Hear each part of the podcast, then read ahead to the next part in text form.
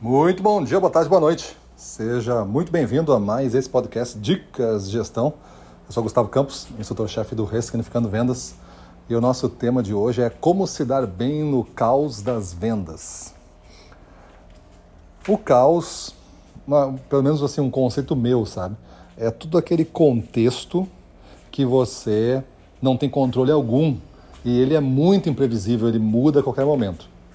Se a gente entender caos com esse conceito, você pode ter outro, mas entenda o meu raciocínio por este conceito, por favor, aqui, para ficar fácil. É, se você entender por esse conceito, a gente coloca vendas dentro dele muito facilmente. Porque mesmo aquele cliente que ele compra há 10 anos, não quer dizer que ele vai continuar comprando pelos próximos 10 e não quer dizer que na próxima visita ele vai comprar. Muita coisa pode acontecer e muita coisa pode influenciar a decisão dele de comprar ou não comprar. Então isso é um ambiente caótico, isso é um ambiente que tem o caos instalado. E como é que se dá bem nesse papo todo? Bom, nesse papo todo, nós temos que ter uma coisa que a gente domina e controla, que é a nossa rotina, o nosso processo. Para sustentar essa rotina, você pode ter diversos checklists, diversos protocolos, diversos padrões que vão sendo avaliados e reavaliados constantemente para ver se estão entregando ainda aquele resultado que você quer. Mas veja, um avião. Um avião tem um nível elevadíssimo de protocolos padrões para serem feitos. Mas eh, dominando 100% desses protocolos, o piloto e a sua equipe está pronta para reagir ao ambiente caótico que é voar. Não é nada previsível voar. Tu tem alguma previsibilidade, mas é alguma. A partir daí você vai ter que ajustar.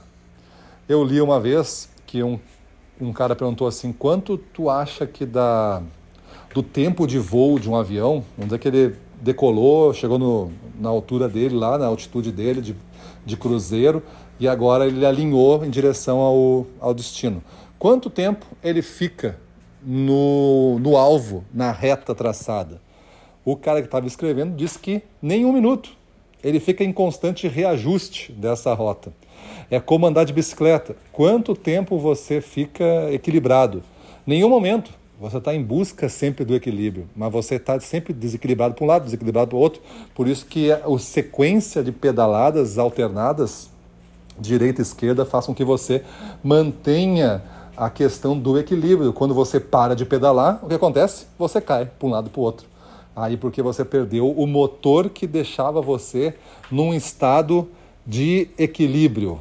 Mas não quer dizer que você esteja equilibrado. Você estava desequilibrado para um lado, agora desequilibrou para o outro. Mas eram uns pouquinhos, eram mínimas coisas que fazia com que você tivesse então o domínio. Quanto mais você treinar, mais esses princípios, esses protocolos, essa prática de pedalar, de decolar um avião e fazer ele pousar em outro destino, de fazer vendas vão ser fáceis, ou seja, vão ser mais automatizadas.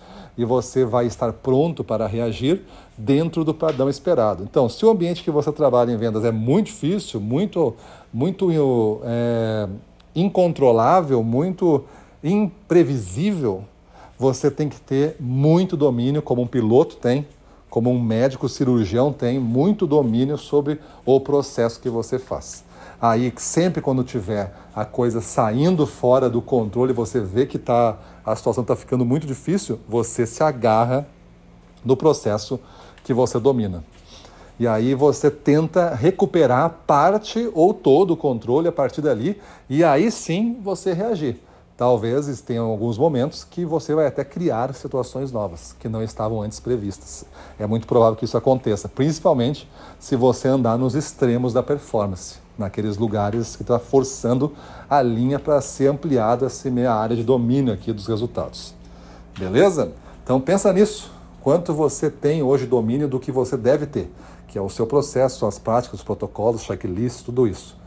E aí sim, a partir desse domínio, quanto você confia nesses processos para responder ao ambiente que hoje está à sua volta. Se você não confia nos processos, está mais do que na hora de você se atualizar aí, fazer um curso porrada, né, um curso forte, tipo o Bootcamp Supervendedores, né, da turma de 2024 agora, que a 2023 já está lotada, mas a de 2024 para você mudar de vez esse negócio, né, mudar de vezes de alto impacto essa sua essa sua percepção de confiança no que você faz. Então você tem que ter um redesenho dos processos e tem que ter uma confiança em executá-los. Maravilha? Para cima deles.